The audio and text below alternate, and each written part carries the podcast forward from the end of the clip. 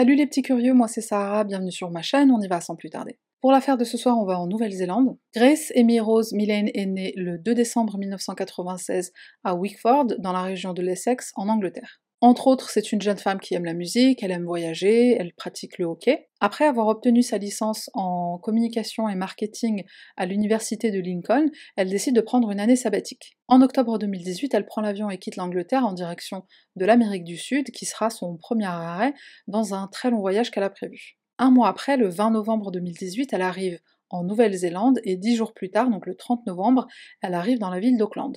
Le jour suivant, donc le 1er décembre, elle a un rencard de prévu avec un certain Jesse. Ils se sont rencontrés sur l'application Tinder, donc c'est une application de rencontre. Ils ont matché, ils ont un peu discuté, puis ils ont décidé de se rencontrer. Jesse Shane Kempson est né aussi au mois de décembre, le 28 décembre 1991, dans la ville de Wellington, en Nouvelle-Zélande. Lui, par contre, il a une enfance un peu perturbée, contrairement à Grace. Ses parents ont divorcé quand il était très petit, il avait 4-5 ans, je crois. Il a habité avec son père et son grand-père qui l'ont élevé, et visiblement son père était très violent. Son père s'est remarié et a eu d'autres enfants, donc Jesse a grandi dans une famille recomposée. Entre 2013 et 2016, il est parti s'installer en Australie. on ne sait pas trop ce qu'il a fait là-bas, mais il y était pendant une période de 3 ans. Ensuite, il est revenu en Nouvelle-Zélande et principalement, il travaillait comme barman. Entre autres, on sait qu'il s'est fait arrêter pour conduite en état d'ivresse et pour comportement violent, alors sans plus de détails, mais voilà, c'est des informations qu'on a sur le personnage. Et visiblement, il aurait aussi eu un enfant avec une de ses copines, mais il l'aurait jamais reconnu. Et encore une fois, on n'a pas trop de détails là-dessus non plus. Donc il rencontre Grace via Tinder, et voici comment le rencard va se passer. Donc leur rendez-vous amoureux se passe le 1er décembre 2018 à 17h45 on voit Grace arriver à Sky City. Alors Sky City, c'est un sorte de complexe euh, où il y a des casinos, il y a des restaurants, il y a des bars, il y a aussi des hôtels. C'est un genre de mini Las Vegas qui se trouve au pied de la Sky Tower. Alors la Sky Tower, c'est un petit peu comme, euh, bah, notre Tour Eiffel. Ça ressemble un peu à, comme on le voit sur la photo, ça ressemble un peu à, à la tour qu'il y a dans la ville de Seattle. À l'intérieur de Sky City, il y a un très gros sapin de Noël, puisqu'on est en décembre, et Grace est vue sur les caméras de surveillance en train de prendre une photo, puis elle l'envoie à ses parents. Ensuite, on la voit rencontrer Jessie, donc il l'accueille avec un petit câlin. À 18h, on les voit entrer dans un casino et ils se dirigent vers, le, vers un burger bar qui s'appelle le Andy's.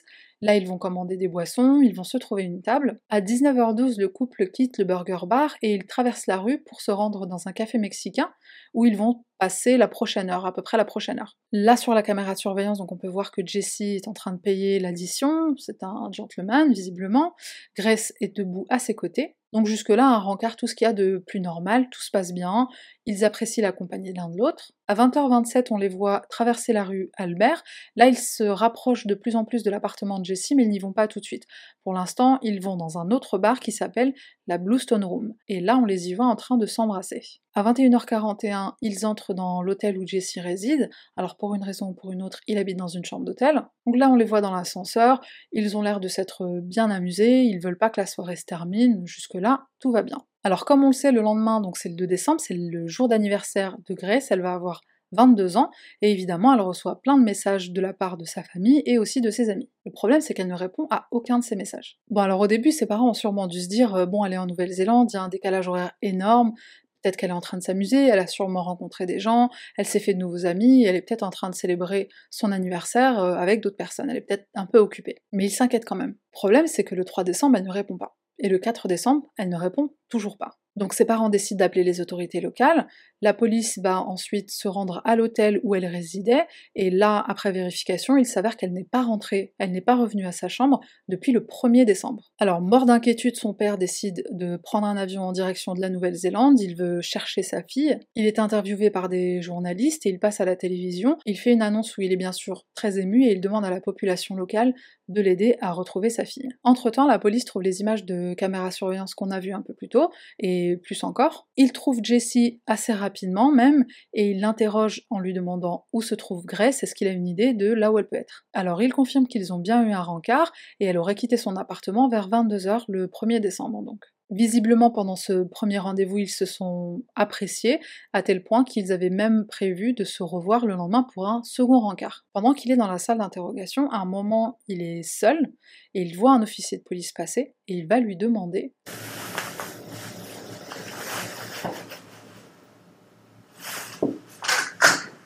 Hey, I just want to ask a question. Am I being arrested for something I didn't do? Est-ce que vous m'arrêtez pour quelque chose que je n'ai pas fait? C'est juste la question la plus bizarre de, de toutes les questions possibles et imaginables. Jusque-là, ils n'avaient fait que confirmer qu'ils avaient eu un rencard, qu'ils avaient prévu d'en avoir un autre, qu'elle avait quitté son appartement à 10h du soir.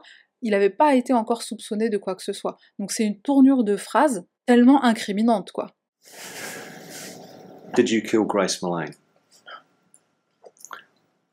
Évidemment, les taux se resserrent, et là, il va changer de version. Il va dire que elle a passé la nuit, ils ont couché ensemble, et le lendemain matin, il s'est réveillé et il l'a trouvée morte par terre au pied du lit. Pris de panique, il aurait mis son corps dans une valise et il s'en serait débarrassé. Mais alors encore une fois, il va changer son récit. Il va dire que ils ont couché ensemble, mais de façon un peu, un peu brutale, un peu violente, mais consentie. Et ça s'est mal passé, il l'a étouffé par accident, il l'a étranglé par accident. C'est tout aussi sensé que euh, les aliens vont venir nous chercher pour atteindre le prochain niveau.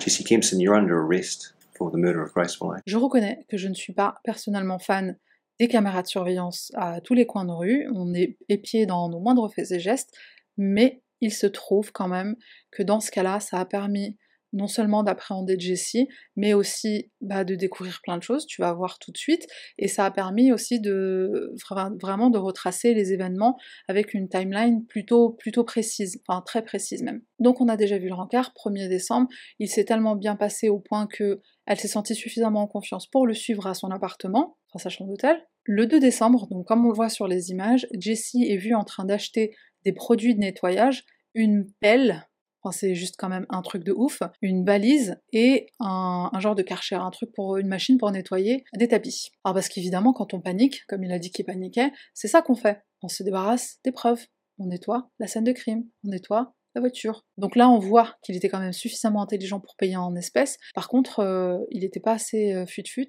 pour se rappeler qu'il y avait des caméras de surveillance partout. Et devine ce qu'il a fait juste après. Il est parti un autre rencard Tinder, le 2 décembre. Donc là, comme on le voit sur les images, il a l'air bien sûr tout paniqué, il vient tuer quelqu'un par accident, euh, ça se voit qu'il est complètement, euh, complètement à l'ouest, mesquin. C'est pour ça qu'il est à un rencard avec une autre gonzesse. Le 3 décembre, il se débarrasse du corps de Grace dans un parc national qui se trouve à 20 km à l'ouest de la ville d'Auckland. C'est un parc qui s'appelle Wai... Waitakere. Waitakere.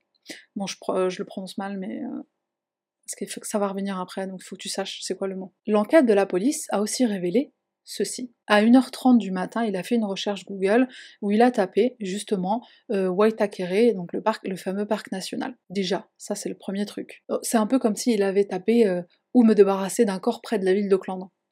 Bref. Donc évidemment, par rapport à cette recherche-là, on peut déduire que il l'a tué entre 9h41, donc le dernier moment où on la voit sur les caméras de surveillance se rendant à sa chambre d'hôtel et entre une heure et demie, puisque la raison pour laquelle il a cherché ce lieu-là sur Google, c'est parce qu'il voulait s'y rendre pour se débarrasser du corps. Je pense que, alors j'ai pas trouvé exactement le détail, mais je pense qu'on peut dire sans crainte qu'il l'a tué euh, sur cette plage horaire-là. À environ la même heure, donc à peu près une heure et demie du matin, il a aussi fait des recherches Google euh, de sites pornographiques. Oui, parce que quand on est perturbé après un accident, c'est ça qu'on fait. On regarde un petit porno. À 6h du matin, attends, c'est pas fini les recherches Google. À 6h du matin, il a tapé rigidité cadavérique. Très grand sac et euh, machine, va Karcher, un genre de machine pour euh, nettoyer les tapis. Et un peu plus tard dans l'après-midi, donc euh, probablement quand il avait son rendez-vous, du coup moi je me suis imaginé le mec à la table en train d'attendre la nouvelle gonzesse et en train de taper ça sur son téléphone, il a fait une recherche Google d'oiseaux mangeurs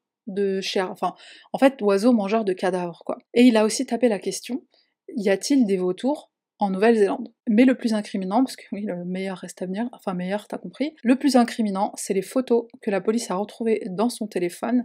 Il a pris 7 photos du corps de Grace nu euh, après sa mort. C'était un trophée, euh, c'était quoi le projet? Pendant leur enquête, la police découvre qu'en fait Jesse est un menteur compulsif, et ça, ça va être confirmé par plusieurs témoignages. Notamment par une de ses ex-petites amies avec qui il habitait, et à qui il avait prétendu que sa famille était très riche, qu'il possédait plusieurs restaurants en Australie et qu'ils avaient pour projet d'en acheter d'autres euh, très prochainement, de nouveaux restaurants en Nouvelle-Zélande. Il lui aurait également dit qu'il possédait une BMW qui coûtait très très cher et une maison qui valait plus d'un million de dollars néo-zélandais. Et pourtant, il loue une chambre dans une coloc, une chambre qui lui coûte 170 dollars par mois. Et je précise aussi qu'elle n'a jamais vu la couleur de la BMW. Les colocs qui habitaient avec lui dans cette maison ont aussi rapporté qu'il n'était jamais à l'aise en sa présence, il faisait tout pour l'éviter, à tel point qu'un jour ils se sont réunis dans le salon et ils ont discuté de euh, comment trouver une solution pour le foutre à la porte, pour le virer de la maison. Ah, T'imagines le niveau d'anxiété quand même pour euh, annoncer à un tel personnage que faut qu'il s'en aille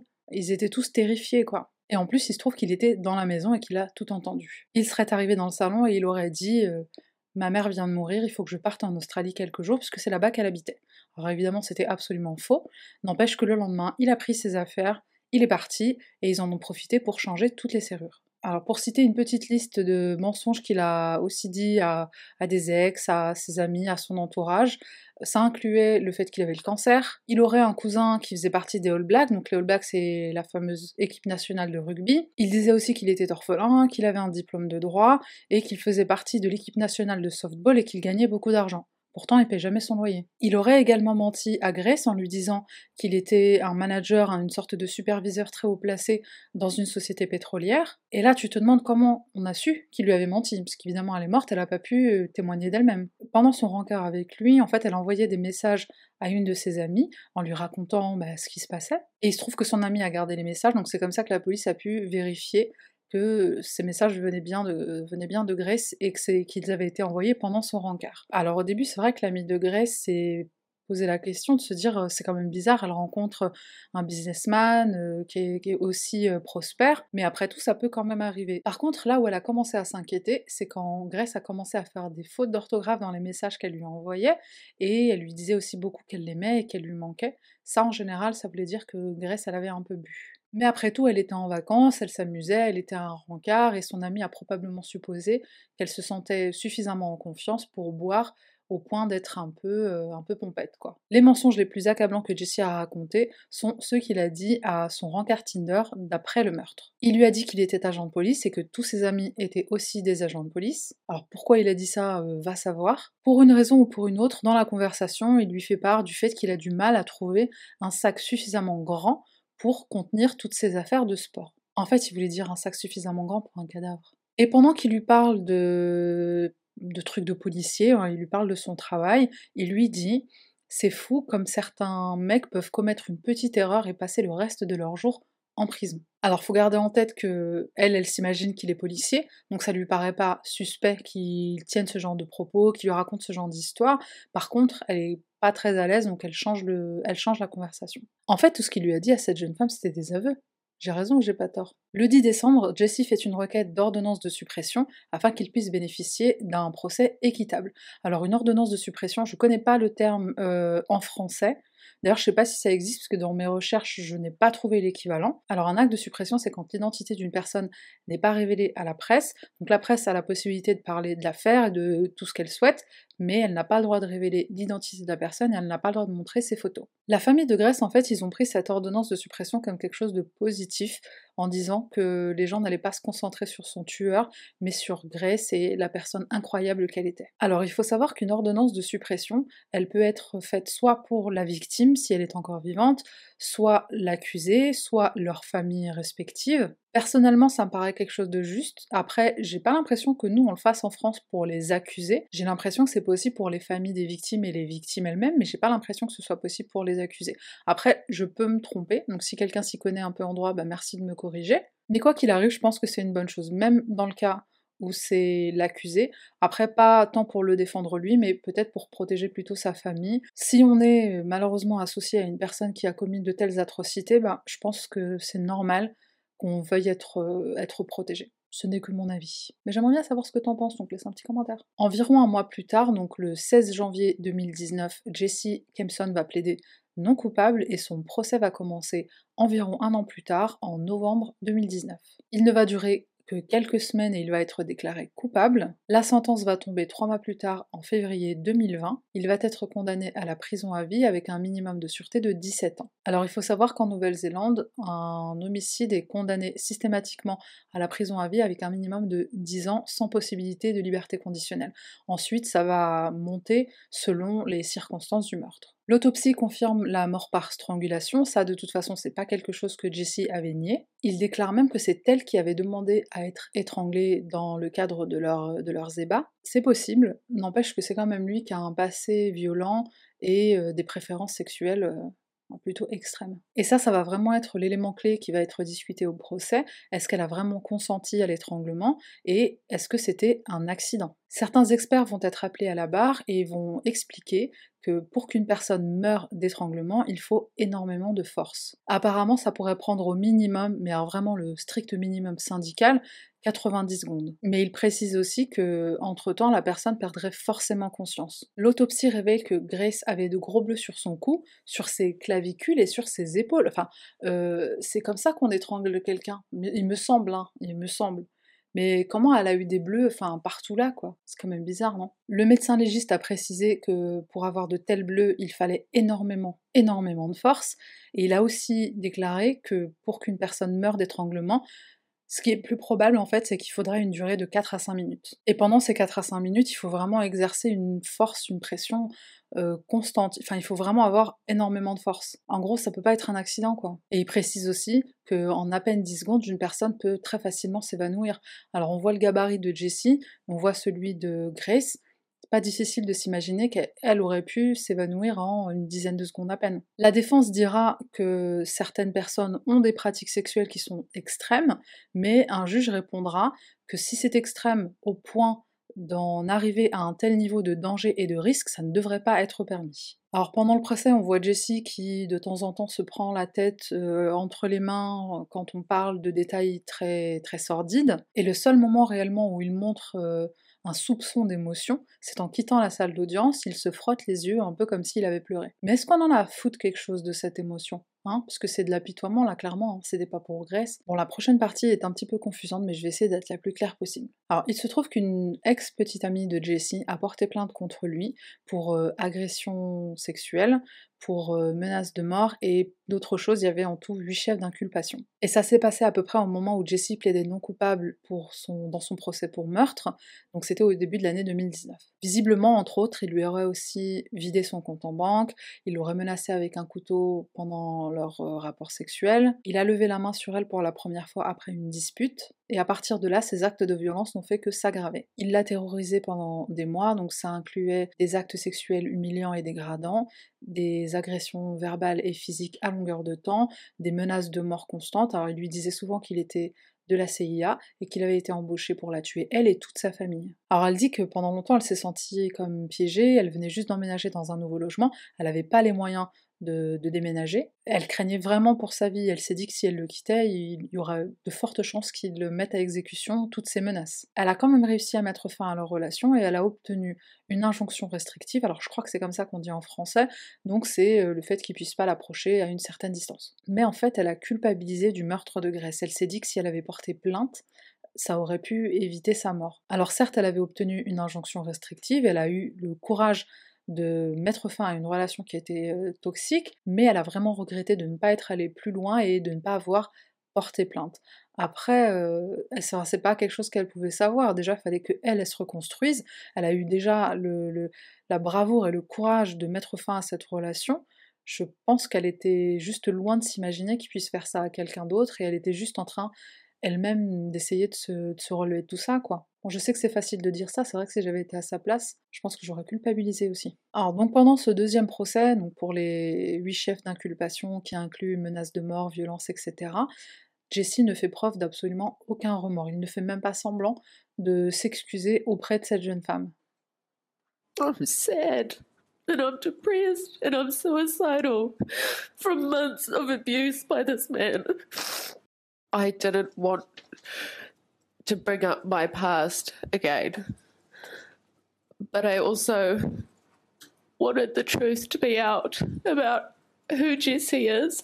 This whole thing could have been avoided Il a nié en bloc tous les chefs d'inculpation, il a confirmé que certes c'était une relation difficile, mais c'était loin une relation violente. Mais en même temps, c'est pas comme si c'était la seule qui disait qu'il était violent. En octobre de cette année, euh, donc en octobre 2020, il a été déclaré coupable des huit chefs d'inculpation. Bien fait pour sa gueule. Attends, c'est pas fini, parce qu'il y a un troisième procès. Alors, en dépit du fait que le nom de Jesse n'ait pas pu être révélé de par l'ordonnance de suppression, son nom a quand même fuité auprès de la presse euh, australienne et britannique. Alors évidemment, cette ordonnance de suppression, elle est mise en place par l'État néo-zélandais, donc elle ne peut pas être implémentée dans d'autres pays. Une loi néo-zélandaise s'applique en Nouvelle-Zélande. Il se trouve qu'une jeune femme, également d'origine britannique comme Grace, a vu le visage de Jessie et l'a immédiatement reconnu. elle l'avait aussi rencontré sur Tinder, c'était une photo qu'elle avait reconnue parce qu'il l'avait utilisée sur son profil Tinder. Visiblement, c'est son terrain de chasse, le mec. Il se trouve que cette femme a été violée par Jessie huit mois avant le meurtre. Quand elle a vu son visage pour la première fois, elle était avec son patron, avec qui visiblement elle est très proche, et elle lui en a parlé, elle lui a raconté ce qui s'est passé, et il lui a dit il faut absolument que tu ailles voir la police. Donc c'est ce qu'elle a fait. Elle est partie voir la police et elle leur a tout raconté. Donc comme Grace, elle a rencontré via Tinder, donc ils ont eu un premier rencard, ils sont allés dîner, ensuite ils sont allés boire quelques verres. Là, elle rapporte que pendant le rencard, à un moment donné, il s'est énervé, euh, parce qu'elle était en train d'écrire à deux de ses amis, enfin elle était en train de leur envoyer des textos. Alors certes, on peut comprendre le côté mal poli d'être sur son téléphone alors qu'on est un rencard, en plus un premier rencard, mais là il se trouve que c'est pas la raison pour laquelle il s'était fâché. Il s'est énervé après elle parce que c'était deux garçons, ses amis c'était deux garçons.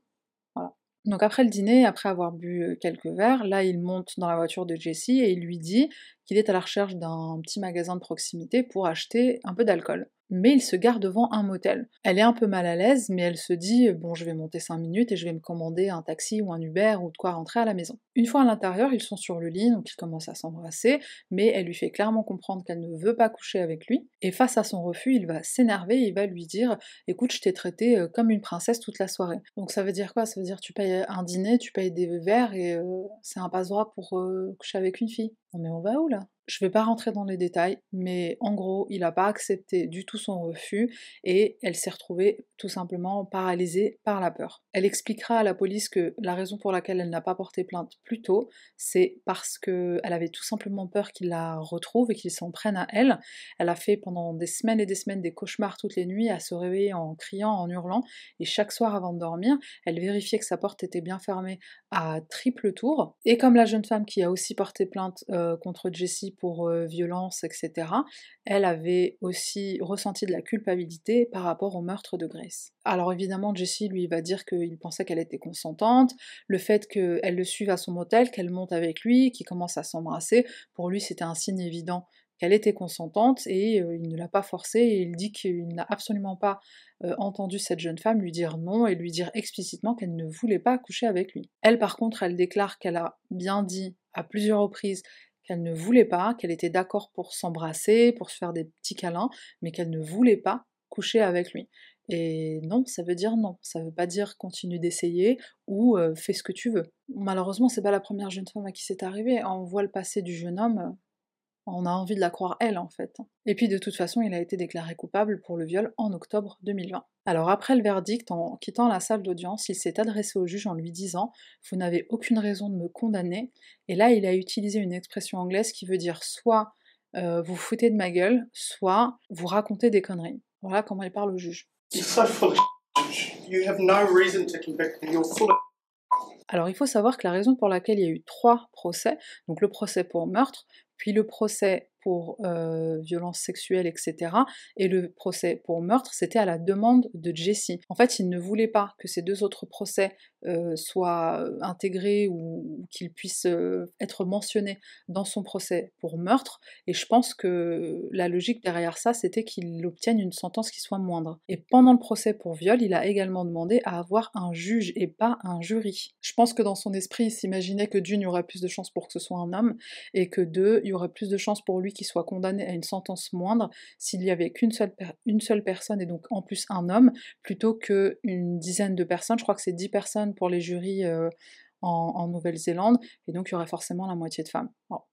C'est probablement comme ça qu'il a pensé, étant donné le comportement euh, misogyne de ce mec. Tout le monde s'accorde à dire que certes il a eu une enfance euh, assez difficile, son père était violent avec lui, sa mère l'a complètement abandonné et délaissé, donc ça peut expliquer le ressentiment qu'il a envers les femmes, le profond ressentiment même qu'il a envers les femmes, mais ça n'empêche pas qu'ils doivent rendre des comptes pour ce qu'il a fait. Beaucoup sont d'accord sur le fait que si ça n'avait pas été Grace, ça aurait été de toute façon une autre jeune femme. C'est logique en même temps quand on voit le comportement dont il a fait preuve avec son ex-copine, qui le violentait physiquement et avec qui la violence ne faisait que monter en gravité.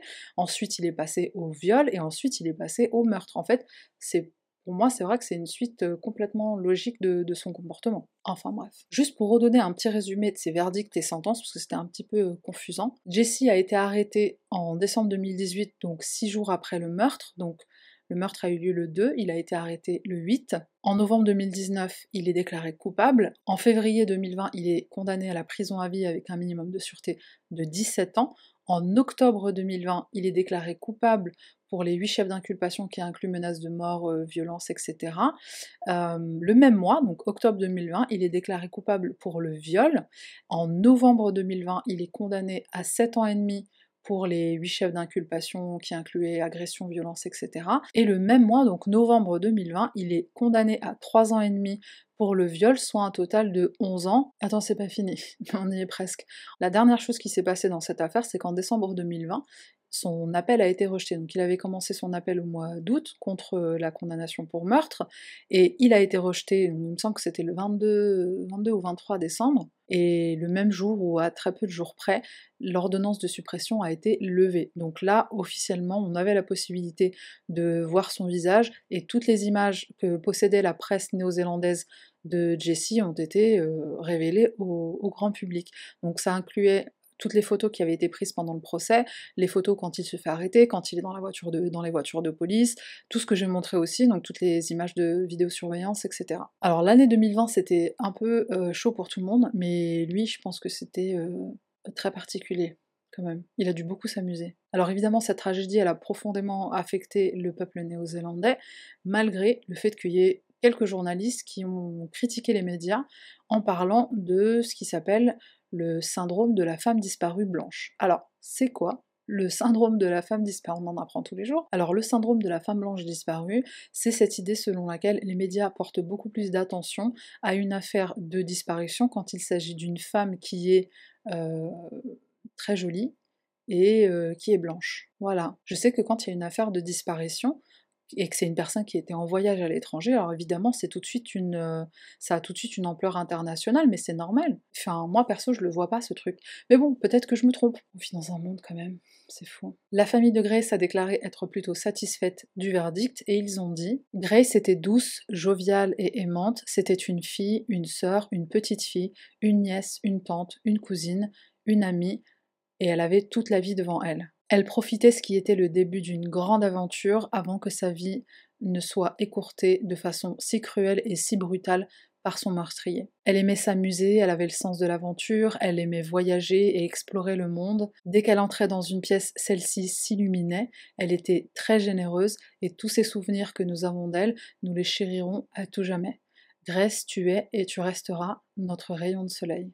Alors malheureusement son père, ah je suis émue, malheureusement son père est mort en 2020 à la suite d'un cancer, mais au moins j'ai trouvé un peu de réconfort dans l'idée que il a bah, il a eu un verdict qui lui paraissait être, euh, être satisfaisant. Et il s'est battu pour obtenir justice pour ce qui était arrivé à sa fille. Enfin, c'est triste quand même. Hein. Alors, la première ministre euh, néo-zélandaise s'est aussi exprimée à la famille, elle s'est excusée, elle leur a présenté ses excuses. I want to apologize to Grace's family. Your daughter should have been safe here, and she wasn't, and I'm sorry for that. Alors la Sky Tower a également été illuminée en blanc pour rendre hommage à Grace, et il y a eu des veillées funèbres un peu partout dans le pays. Alors comme on voit sur la vidéo, il y a aussi eu un haka. Alors je ne sais pas qui a fait ce haka, mais c'était pour rendre hommage à Grace et aussi à toutes les femmes qui sont victimes de violences domestiques. Alors un haka c'est une danse cérémoniale dans la culture maori. Alors si jamais tu veux en savoir un peu plus sur les haka, je mettrai un lien en barre de description d'un qui est mes préférés, c'est pendant une cérémonie de mariage, et, euh, puis les invités se lèvent et commencent à faire un haka, je trouve que c'est vraiment très, très joli, très émouvant, et du coup quand j'ai vu celui qu'ils avaient fait pour Grèce, bah j'étais aussi tout émue quoi. Voilà qui conclut la tragique histoire de Grace Mylène.